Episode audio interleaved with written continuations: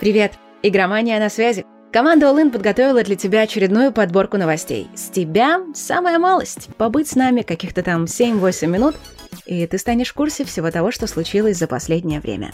Только важное, интересное и значимое. И начинаем прямо сейчас. Буквально 3 секунды, далеко не уходи. Поехали.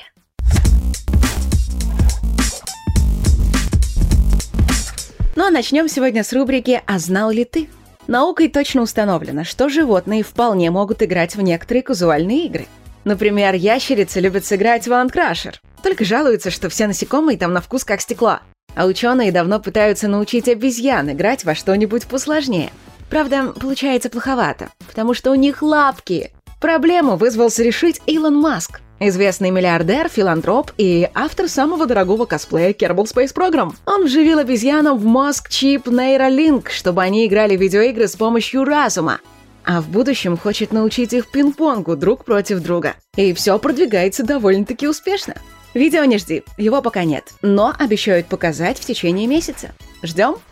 Состоялся анонс сиквела самого ультимативного симулятора эпичных битв под неожиданным названием Ultimate Epic Battle Simulator 2. И в этот раз разработчики превзошли сами себя. Игра поддерживает сражения с участием 1 миллиона и 300 тысяч юнитов. Ровно столько было в трейлере. В целом же обещают на картах в сотню раз больше персонажей, чем было в первой части. И да, выглядит все это максимально эпично. Как и в оригинале, здесь будет зомби-режим от первого лица, а еще сюжетные задания. Так что теперь это не просто технодемка, а почти настоящая игра последнее время разные гигантские компании стали сближаться с игровой индустрией, и порой это получается, мягко говоря, не очень. Google официально признала, что попытка делать эксклюзивы для своего сервиса Stadia полностью провалилась. Компания закрывает внутренние студии, а там, между прочим, работало много крутых разработчиков из Ubisoft. Без работы осталась в том числе Джейд Реймонд, которая была одной из ключевых фигур при создании Assassin's Creed. Google решила, что вместо игр выгоднее продавать технологии – и теперь ищет издателей, которым интересно развитие облачных сервисов. Но вряд ли найдет, потому что желающих заниматься этой темой стало куда меньше. Ну а на Valve подали в суд. Говорят, мол, Steam убивает конкуренцию, запрещая разработчикам продавать игры в других местах дешевле, чем здесь. И что характерно, да, это чистая правда. Если кто-то хочет выпускать игры в Steam, они подписывают такой договор, и это не секрет. Но пятерым американским игрокам это надоело, и они решили заставить суд разобраться, насколько это законно. Антимонопольные законы в США очень хитрые и запутанные, так что посмотрим, чем все закончится. Кстати, о Стиме. Там произошло настоящее нашествие китайских проектов.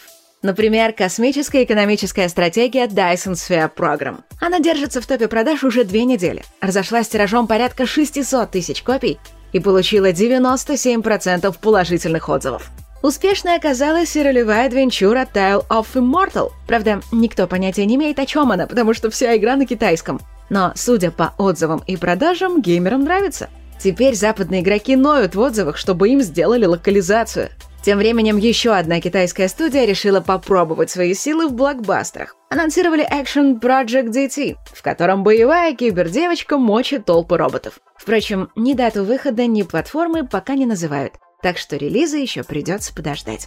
Так или иначе, здорово, что игровая индустрия становится все богаче и разнообразнее, благодаря разработчикам из Китая. Ну и, наконец, Блиц. Тот самый красивый хвостик каждого выпуска, который полностью закрывает ответ на вопрос «А что же еще случилось?». Microsoft заявила, что дефицит новых Xbox продлится как минимум до июля. Впрочем, у Sony и ПК Бояр проблем с поставками не меньше, а местами даже больше.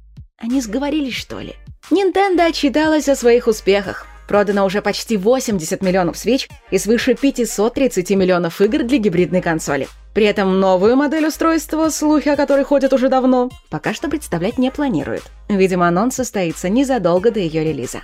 У игры кино продолжается медовый месяц. Netflix анонсировал мультсериал про чудовищно-гигантского антропоморфного ежа по имени Соник. О чем он будет, неизвестно, но, судя по главному герою, это что-то в жанре ужасов.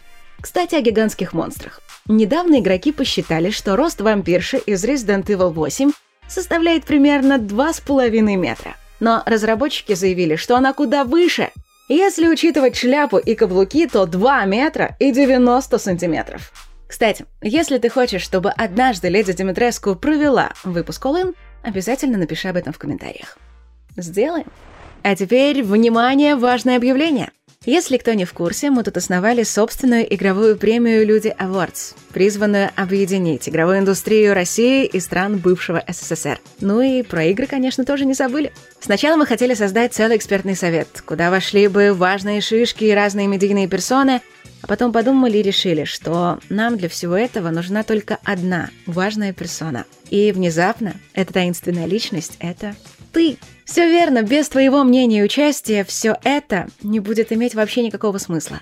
Поэтому приглашаем тебя зайти к нам на сайт и решить, кого считать победителем, а кого неудачником. Там есть много разных категорий. И лучшие игры, и лучшие отечественные проекты, и даже лучшие игровые YouTube-каналы. А для пущего интереса мы добавили номинацию по играм в 4К. Все, кто отметится в этой категории, станут участниками розыгрыша 4К монитора от LG. Голосование продлится всю неделю, поэтому заходи на сайт по ссылке в описании к этому ролику и скажи свое веское слово. Будем ждать.